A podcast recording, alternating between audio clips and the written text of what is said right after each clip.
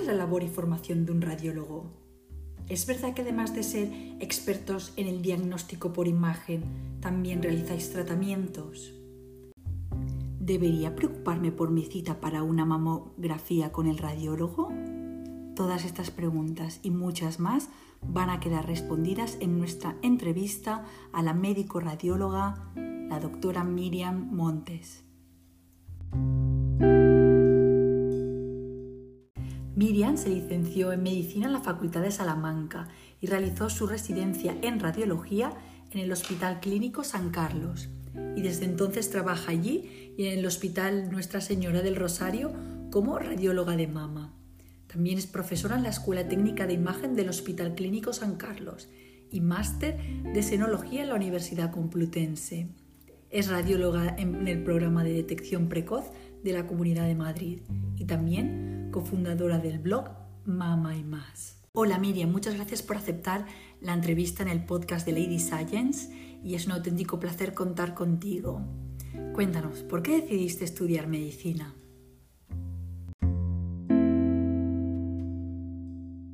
Pues mira, yo no voy a vender la moto. Yo realmente mm, hay gente, eh, habrá gente que tiene mucha vocación desde el inicio. Yo realmente mm, llegó el momento de elegir qué carrera hacer y bueno, era buena estudiante y me gustaban las ciencias, pero también me gustaban mucho las letras. La verdad que estaba un poco ahí que no, no sabía.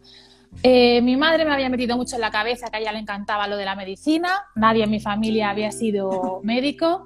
Mi padre estudió Derecho, era policía, daba Derecho Penal. Entonces, bueno, mi primera opción eh, para elegir fue medicina y mi segunda opción fue Derecho. Me dio la nota para medicina y hice medicina, pero realmente no era nada especialmente vocacional, hay que ser sincera. Ah, eh, pero bueno, luego pues al final eh, mi amor por la medicina ha sido algo que me ha ido llegando según, según he, ido, he ido avanzando.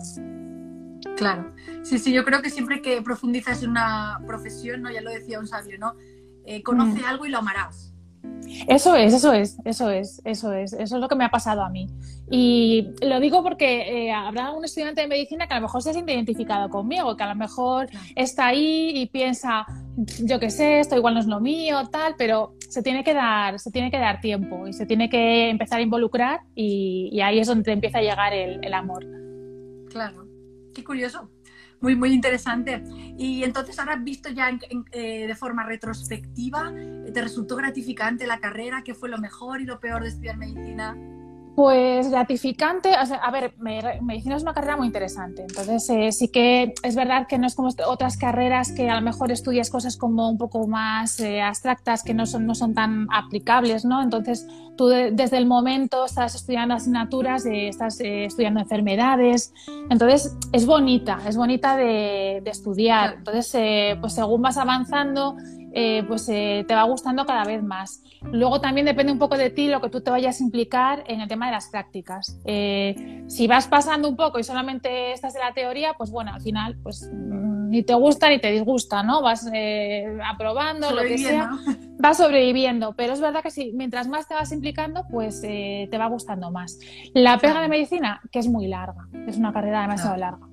La verdad que yo, cuando amigas mías ya estaban trabajando y ya empezaban a llevar pues, otro tipo de vida, yo seguía ahí en la carrera, luego me quedaba el MIR, eh, era como un poco eterno. Y es verdad que pierdes un poco el tiempo, porque sí que eh, al, final eh, pues se mete mucha paja, que yo creo que se podría optimizar. De hecho, se está, se está barajando lo de, lo de pasarla cinco años. a mí tampoco me parece ninguna locura, vamos, porque al final luego, pues cuando estás haciendo... Claro, luego vas a seguir, luego cuando realmente ya vas a aprender de verdad va a ser cuando entras en la residencia. Y ahí es donde lo tienes que ya empezar a, dar todo, una vez que tienes eh, los conocimientos teóricos, eh, porque es verdad que las prácticas en la facultad dejan un poco que, desear, por lo menos eh, cuando yo estudié. Entonces, bueno, me parecía un poco larga, eso es la, pega Que, le, que le vi a la carrera. bueno, paciencia, por lo menos ya, ya lo has pasado, ¿no? Y ahora todo, yo creo que al final todo piedras de pared y todo construye, ¿no?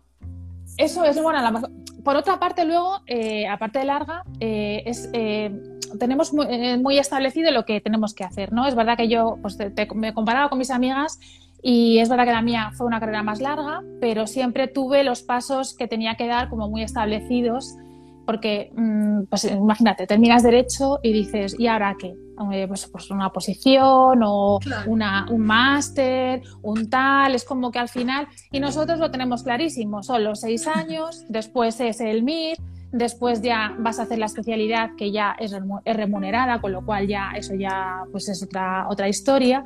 Y, y, después ya pues vas enlazando trabajo. O sea que en ese sentido no tenemos que luego andar pensando grandes cosas de qué es nuestra vida una vez que terminamos la carrera, ¿no? Lo tenemos como bastante claro, bastante claro muy todo. encaminado, ¿no? Hacia la sí, eso es bueno, sí, sí, sí, sí, sí. Muy bien. Eh, ¿Algún consejo darías ahora a los estudiantes de medicina? Pues mira, les daría un consejo. Eh, lo primero, que optimizaran su tiempo, eh, cuando, eh, a ver, la, época de la facultad es una época súper bonita, en la que te lo pasas muy bien. ¿Qué te voy a decir yo? Que estudié en Salamanca, que es una ciudad maravillosa para los estudiantes, ¿no? Pero bueno, pues yo les diría que cuando están estudiando, estudien y cuando, se cuando sea tiempo de, salir, pues que salgan. O sea, que intenten optimizar su tiempo al máximo. También les pediría que no dejen de, hacer eh, las cosas que hacían, eh, que, hacían de antes, ¿no? Es verdad que el estudiante de medicina llega y ya es solo estudiar medicina, estudiar medicina, estudiar medicina. En realidad sigue habiendo tiempo para todo. Yo, por ejemplo, me arrepiento muchísimo de dejar el inglés. Yo llegué a la, carrera con un nivel de inglés bastante bueno, eh, estaba en la escuela de idiomas, estaba en cuarto, y llegué, empecé a agobiar con lo de medicina, hay que estudiar mucho y tal. Dejé el inglés, iba a bailes de flamenco que me encantaba, también lo dejé. Lo dejé todo, lo dejé todo y de eso me arrepiento. Eh, yo creo que tienes que seguir intentando seguir haciendo todo exactamente. Y realmente luego hay tiempo para todo. Lo que tienes que hacer es organizarte. Claro, claro. Eh, ¿Cómo fue la preparación de la prueba MIR? Es decir, acabas la carrera y empiezas a prepararte mm. ¿Cómo lo abordaste? Eh, ¿Fuiste a una academia? ¿Cómo te preparaste? Sí, fui a academia. Mira, eh, en mi época yo creo que ahora sigue siendo más o menos igual. había como dos maneras. Yo en aquel momento, bueno, también depende de un poco de tus circunstancias, ¿no? Eh, pues eh, era, estaba la opción de ir a Oviedo, que era la Academia de Oviedo clásica, que allí tienes clases todos los días. Sí, tienes clases todos los días, con lo cual todos los días pierdes el tiempo de clase y tienes que adaptarte a estudiar y luego tal. Y mi opción es, yo lo que decidí fue que me quedé en Salamanca, iba a, Academia CTO y íbamos un día intensivo el sábado, todo el día de, clases y luego yo tenía toda la semana para estudiar. Ese esquema era bueno para mí porque yo prefería eh, tener toda la semana, organizarme mi tiempo de estudio y luego eh, tener un día entero dedicado a, a las clases para, digamos, no distraerme diariamente. Hay gente que necesita tener todos los días clases para tener ese ritmo diario y luego estudiar. O sea, yo creo que la academia para mí sí que es bastante fundamental. Eh, hay, Conozco compañeros que lo han hecho muy bien sin academia, ole por ellos, porque, pero bueno, la academia sí que te da por lo menos ese, ese golpecito semanal. Eh, los simulacros, que es verdad, lo puedes hacer por tu cuenta, pero no es la misma presión de estar ahí junto a tus compañeros con tiempo real de hacerlo. Eh, compararte con ellos de una forma sana, pero bueno, digamos que te motiva, ¿no? Entonces, yo creo que la, academia sí que, sí que es fundamental. Pero bueno, tienes que encontrar eh, la academia que te vaya a ti, según tu modelo, pues si necesitas ir a clase más de todos los días o, o no. ¿Y qué tal fue en sí la realización del examen? ¿Cómo ese día estabas tranquila, nerviosa, luego llegaste al examen? Sí, yo sí, la verdad que nunca me he puesto así muy nerviosa en los exámenes. Bueno, el típico, bueno, al principio, ¿no? Eh, sí, sí, eh, pero era como unas ganas ya de, hacer el maldito examen y, pasar de, etapa porque se hace también poco pesado el estudiar todos los días, tienes ganas de, cambiar ya y de, elegir plaza. Entonces, eh, ¿a qué lo recuerdo pues que, bueno, pasa volando. O sea, realmente es algo que, que, pasa volando, es un examen muy largo eh, muchas preguntas largas, complejas y, sales como diciendo, Dios mío, no sé ni lo que he hecho. Pero el caso es que me lo he quitado ya de encima y que sea lo que Dios quiera. Y lo recuerdo con muchísimo alivio. Luego después pues eh, nos fuimos todos de, vacaciones, los amigos y, nada. Y luego pues los nervios de cuando te llegan las, eh, las respuestas y a ver qué he hecho, ¿no? En plan, Dios mío. porque bueno, siempre más o menos tienes en mente pues qué hacer y, bueno, pues por lo menos tener las máximas posibilidades para poder elegir, que luego eso sí que sí que va a marcar tu vida, ¿no? La, elección de la especialidad. ¿Tú te planteabas, tenías, estaba en tu mente escoger radiología? Uf, para nada. Ya te digo, bueno, y es que lo mío, yo, medicina, bueno, ¿por qué tal? Radiología, bueno, yo, mira, cuando me preguntaban al poco tiempo, porque claro, eh, una vez que terminas, todo el mundo te pregunta, ¿y qué vas a hacer? Pues mm, yo decía que todo menos rayos y anestesia. O sea, imagínate, ¿cómo llego yo a ser radióloga? Bueno, a mí me gustaba muchísimo la, neurología. Era lo que, lo que más, la asignatura que me encantaba, la, la patología neurológica, y era lo que más me, me gustaba. Eh, resulta que, bueno, un vecino mío de donde yo vivía entonces, en Ávila, eh, era radiólogo en, Madrid. Entonces, yo quería irme a Madrid. Sí que tenía claro que mi ciudad era, quería pasar de Salamanca a Madrid. Entonces, eh, pues fui a, fui a verlo y al Ramón y Cajal, que trabajaba allí, y, me, para que me presentara a neurólogos y a endocrinos, que también me barajaba la posibilidad. Entonces, bueno, él era radiólogo, ¿no? Yo me acuerdo que en aquel momento, o sea, yo cuando estudiaba la carrera sabía que él era radiólogo, pero es que realmente, te lo digo, o sea, ni siquiera sabía realmente lo que era un radiólogo, es que no lo sabía. Ni, ni nos lo enseñaron en las prácticas, ni nos lo enseñaron en la, en la, en la facultad exactamente qué hace un radiólogo. y lo que me enseñaron no me gustó, por eso no, no quería elegirlo. Entonces él, claro, cuando me vio allí, dice, oye, ya que estás aquí, yo te voy a enseñar que es el radiólogo, porque pues acaso no lo sabes. Me dio una vuelta por el servicio, me presentó a los residentes y me dijo una frase que fue la que me cambió totalmente los esquemas. Me dice, a ver, Miriam, eh, la, la radiología es la medicina por la imagen. Es toda la medicina por la imagen. Eh, es verdad que vas a tener a lo mejor menos contacto con el paciente, mm, pero vas a ser como el médico consultor de tus compañeros de otras especialidades, ¿no? Entonces, eh, pues es como ver todo el cuerpo humano eh, por la imagen, por múltiples técnicas. Entonces, aquello fue como que, digo, ¿por qué no lo pensaba yo esto antes?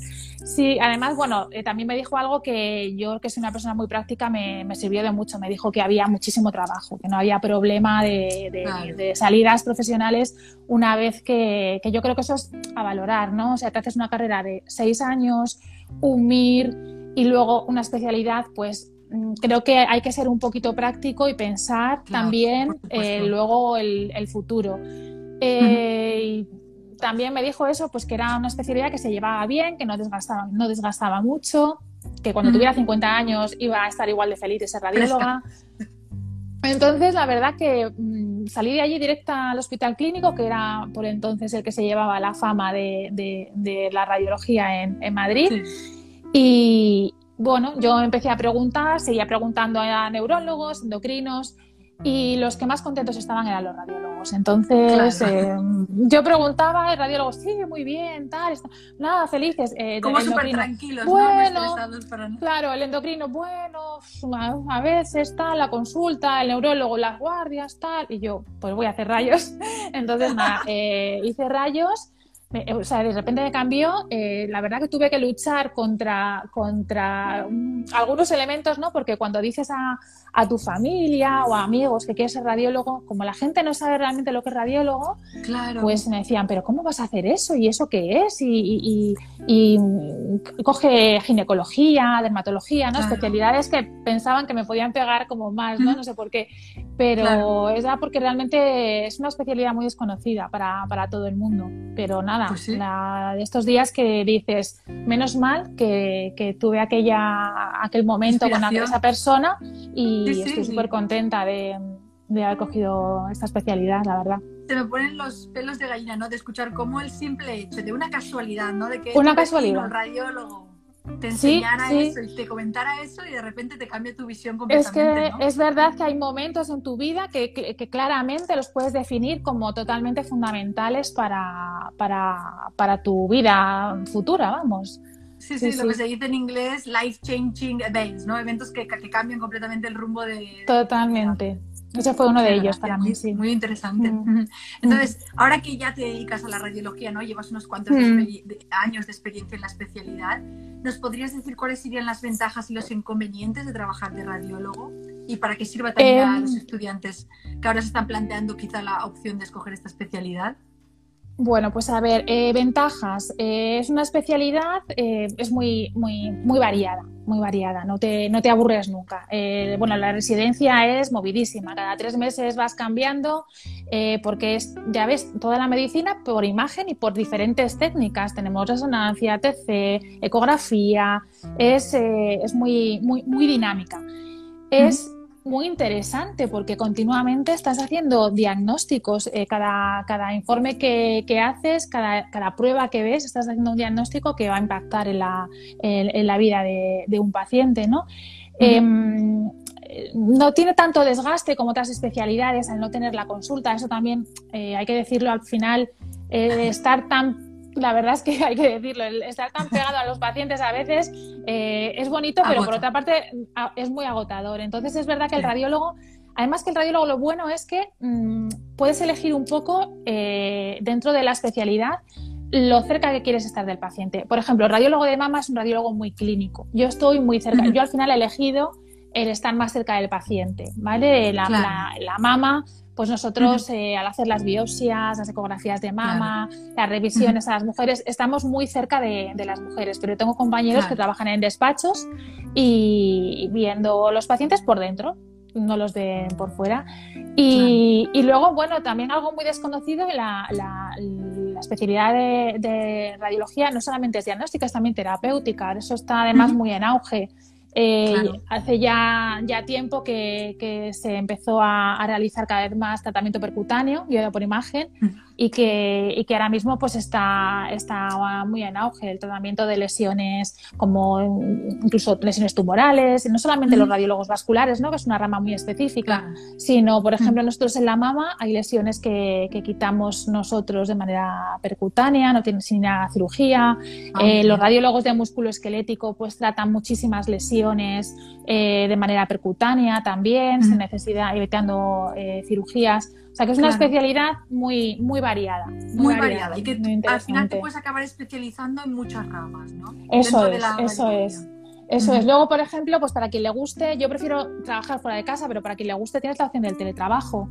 Al, trabajar con imágenes, pues eh, tengo compañeros que trabajan, eh, trabajan mucho en casa.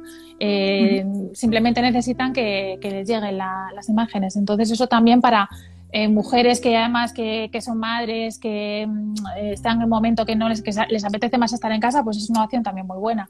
Digamos que tienes muchas, muchas opciones. Hay mucho trabajo y estamos bien considerados. También eso, también eso yo lo, valoro bastante. Sí, que vuestra opinión es muy respetada. Bien considerados dentro, de, de nuestros compañeros, ¿no?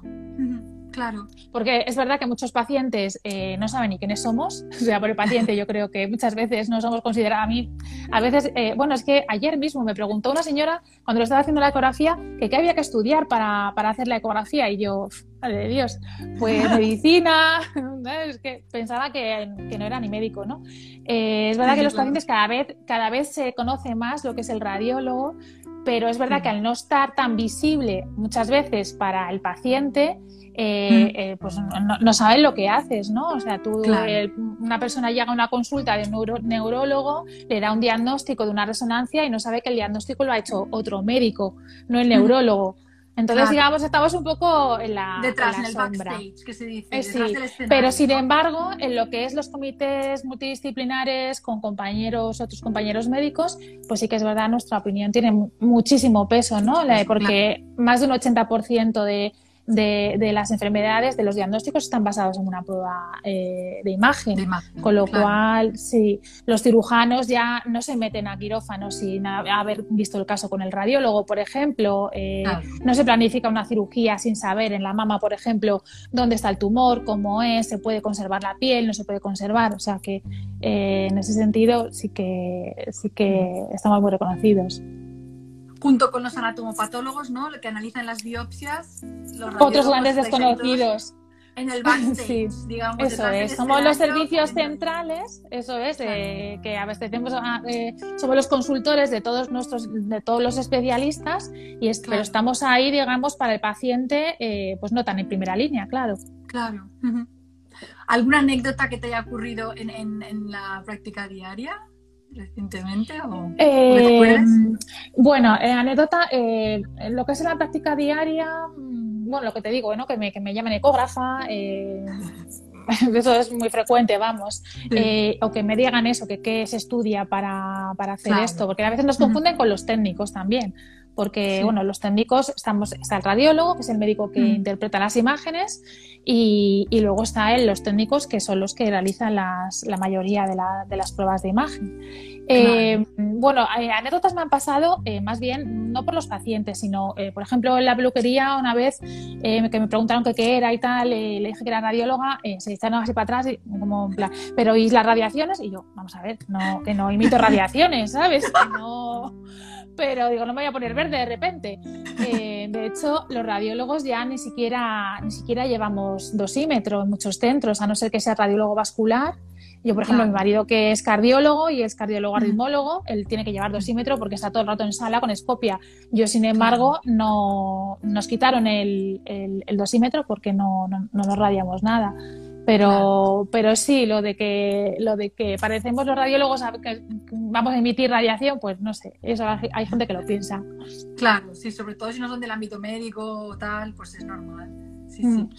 Muy bien. ¿Y, algún mito que la gente siga pensando del ámbito de la radiología, o de...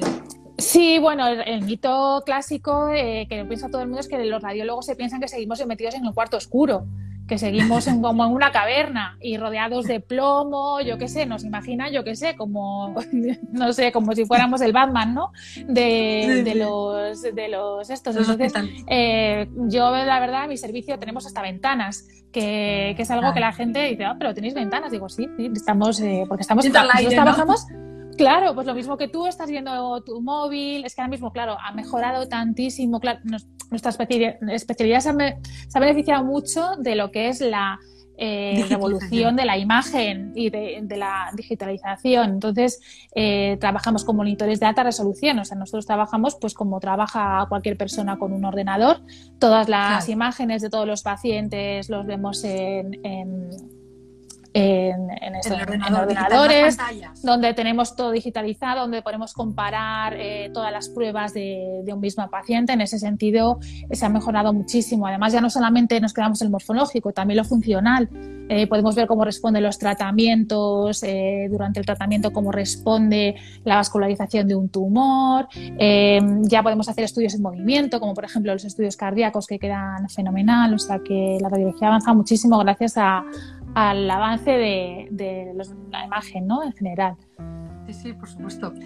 Y, a mí me ha sorprendido muchísimo y me, me súper encantan tus casos clínicos, que es, raro encontrar divulgación en el campo de la radiología, ¿no? Divulgación en, las redes sociales. De hecho, mis compañeros me vacilan bastante, vamos, porque están, fíjate que estamos muy con la imagen, pero es curioso que, no se da el, salto a, las redes sociales. Entonces, bueno, pues cuando me mm. ven haciendo algún reels así un poco más, más así, que lo intento hacer un poco más, mm, no veas tú el, cachondeo, que cuando me ven, ya estás haciendo el tonto en las redes, tal, haciendo, en fin.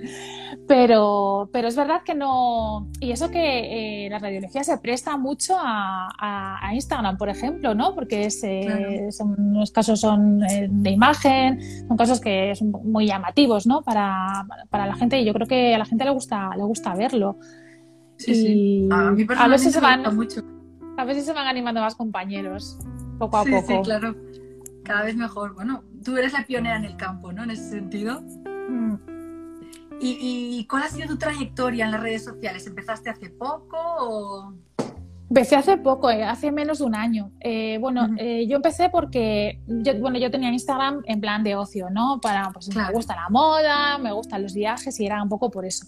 entonces, bueno, yo le, daba, le, iba dando vueltas porque es verdad que veo muchas mujeres que cuando vienen a hacerse la ecografía, la biopsia o el seguimiento de un cáncer de mama o alguna prueba previa al tratamiento de cáncer de mama, vienen con muchísimo susto por desinformación.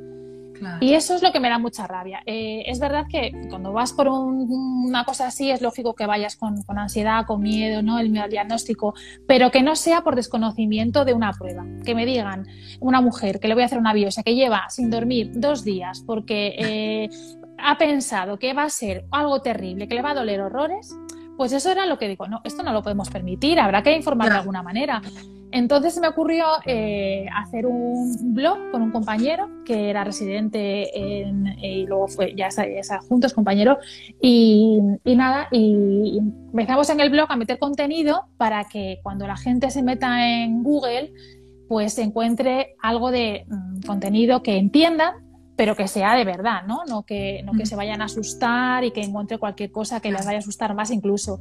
Y luego ya lo de Instagram, pues fue como para darle un poco publicidad al blog, pero al final, pues eh, estoy más en Instagram que en el blog. o sea, se ha dado un poco la, vuelta porque lo veo como más, más ágil y, más, bueno, más directo, ¿no? Al final, sí. Mm.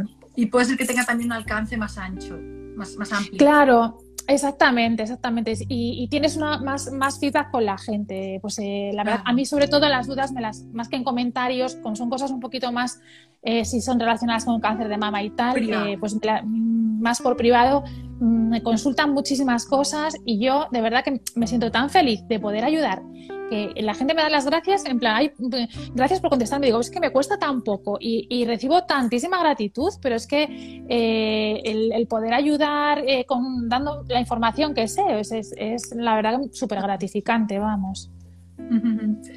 ¿Y, cómo se llama tu blog? ¿Es el de Mama y Más? Mama y Más, se llama mamaymas.es. Sí, ahí tenemos sobre todo la información un, un poquito más extendida que, en Instagram, pero bueno, en Instagram vamos voy metiendo más, más cosillas un poco más, eh, ya casi más, sí, es que me, cuesta menos trabajo en realidad en Instagram, porque en el blog lo que meto es como más información un poco más detallada y tal, entonces no, no, lo actualizo tan, tan rápido.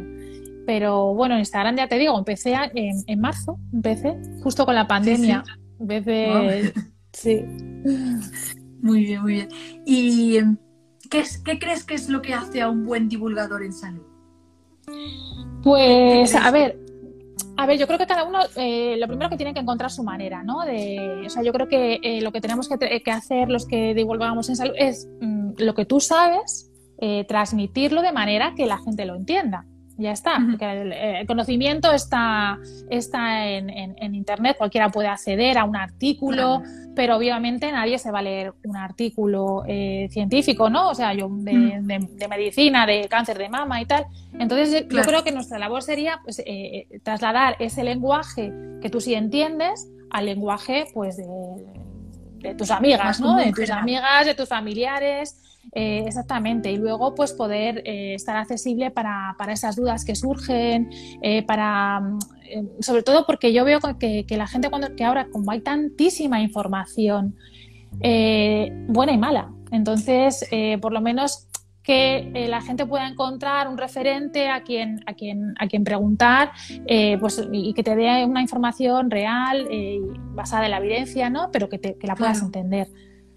Yo creo que es eso. No, no, sé qué opinas tú, porque tú tienes mucha más, más experiencia ¿no? que yo en, todo esto. Realmente, mi, mi, labor de divulgación yo también la inicié durante la pandemia, porque claro, al estar confinados no puedes ir tanto al laboratorio, entonces también empecé eh, en mayo, mayo-junio, y, y, nada, eh, coincido contigo en que eh, transmitir de la forma más sencilla posible lo que aparece en las publicaciones científicas, de una forma didáctica, amena, y luego intentar también entender un poco las necesidades y preocupaciones de la gente. Eso es. yo creo que lo has definido muy bien.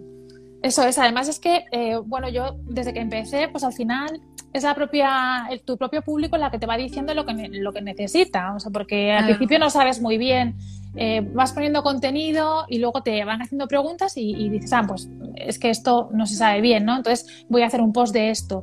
Y no sé, yo en mi caso, por ejemplo, al ser, eh, sí que hablo de la mama en general, pero sobre todo cáncer de mama, pues por ejemplo los procedimientos, eh, darle un poco de visibilidad para vean, que vean que no, que no es para tanto que, vean las opciones que hay, tratamientos, poco a poco, bueno, un poco, un poco variado, vamos, y, y, luego es, ya te digo, el público el que te va diciendo un poco lo que, lo que necesita, vamos, lo que necesita que le cuentes, ¿no? Que, que no tiene información.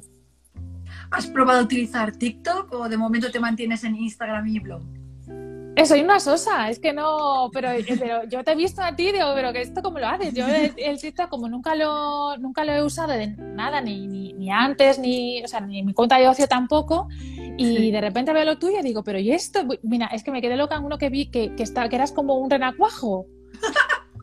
digo, digo, esto, pero ¿cómo lo habrá hecho? Pues me tengo que hacer, me tengo que... Sí, eso, sí, un espermatozoide, sí. Eh, y, eso es por TikTok todo, es que me parece alucinante, es muy divertido. Sí, sí. Me tengo que animar. Es que TikTok es, eh, parece una plataforma como muy para niños, pero realmente es un editor de vídeo buenísimo y tiene como muchos recursos didácticos que se pueden utilizar, tipo pues eso, desdoblar la imagen o hacer efecto cascada. Entonces, quieras o no, eso pues siempre es un recurso que puedes utilizar para animar visualmente cualquier información que quieras dar. Pues me tengo que animar, me tengo que animar porque sí que sí que me gusta mucho. La verdad que Instagram es, la, es, la, red que más me gusta porque mm. otras redes, pues tengo Twitter, pero no es muy no es mi red. O sea, lo he intentado, pero no, no es lo mío, la verdad. O sea, Yo lo veo como una red de conflictos, ¿no? ¿Quieres un conflicto? Vete Twitter. Claro, es que claro, yo digo, digo, no sé qué poner, además cuando me meto eh, salgo cabreada, entonces digo, digo, esto no es lo mío, además que yo me, enciendo rápido y, digo, no quiero, no quiero, no quiero entrar ahí, la verdad que no, no ni se me da bien ni, ni, es lo mío. Y luego, pues yo creo que en Facebook está toda, está como un poco, ¿no?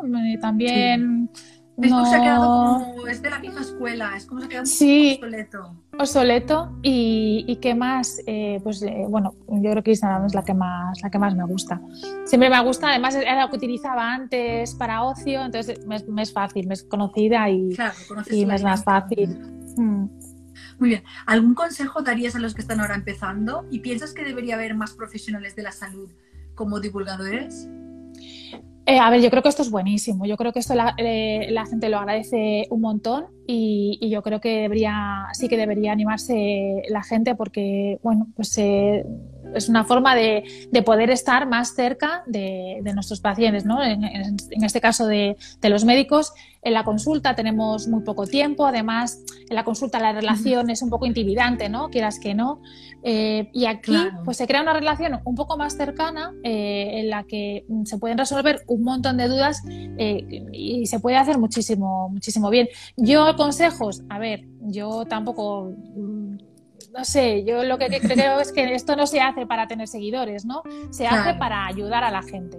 Entonces, claro, siempre quieres llegar a la más gente posible, pero bueno, tú lo que tienes que tener claro es eh, que el objetivo eh, no, eres tú, son los demás y tú tienes que, pensar cómo ayudar, eh, pues cómo puedes ir ayudando a los demás en tu campo, ¿no? Y, y simplemente, simplemente eso y poco a poco, bueno, eh, ah, también eh, fijarte, ¿no? En, el resto de, compañeros que lo hacen, que lo hacen también. Yo es lo que hago, ¿no? Pues mira, ahora que te he visto a ti lo, del TikTok, digo, bueno, voy a ver si, si me animo.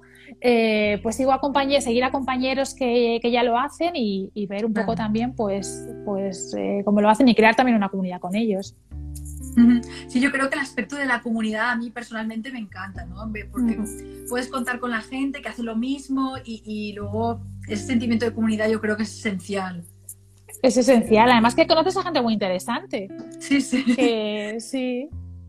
Y luego también un aspecto positivo para los que estamos divulgando es que también como que te sientes conectado con la gente y a la vez te sientes que ayudas lo cual también trae un doble beneficio, no solo estás ayudando, sino que también te sientes como más realizado.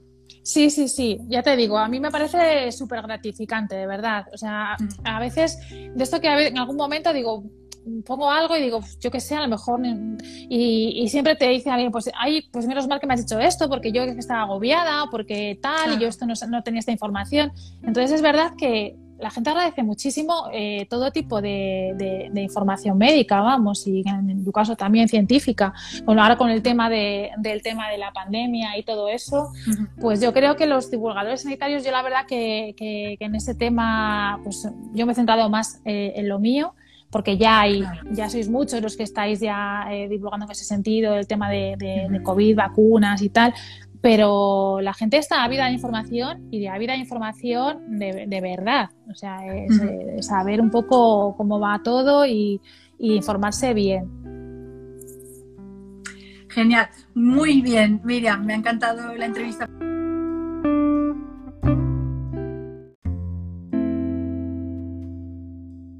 Dale a me gusta y suscríbete para no perderte ningún episodio.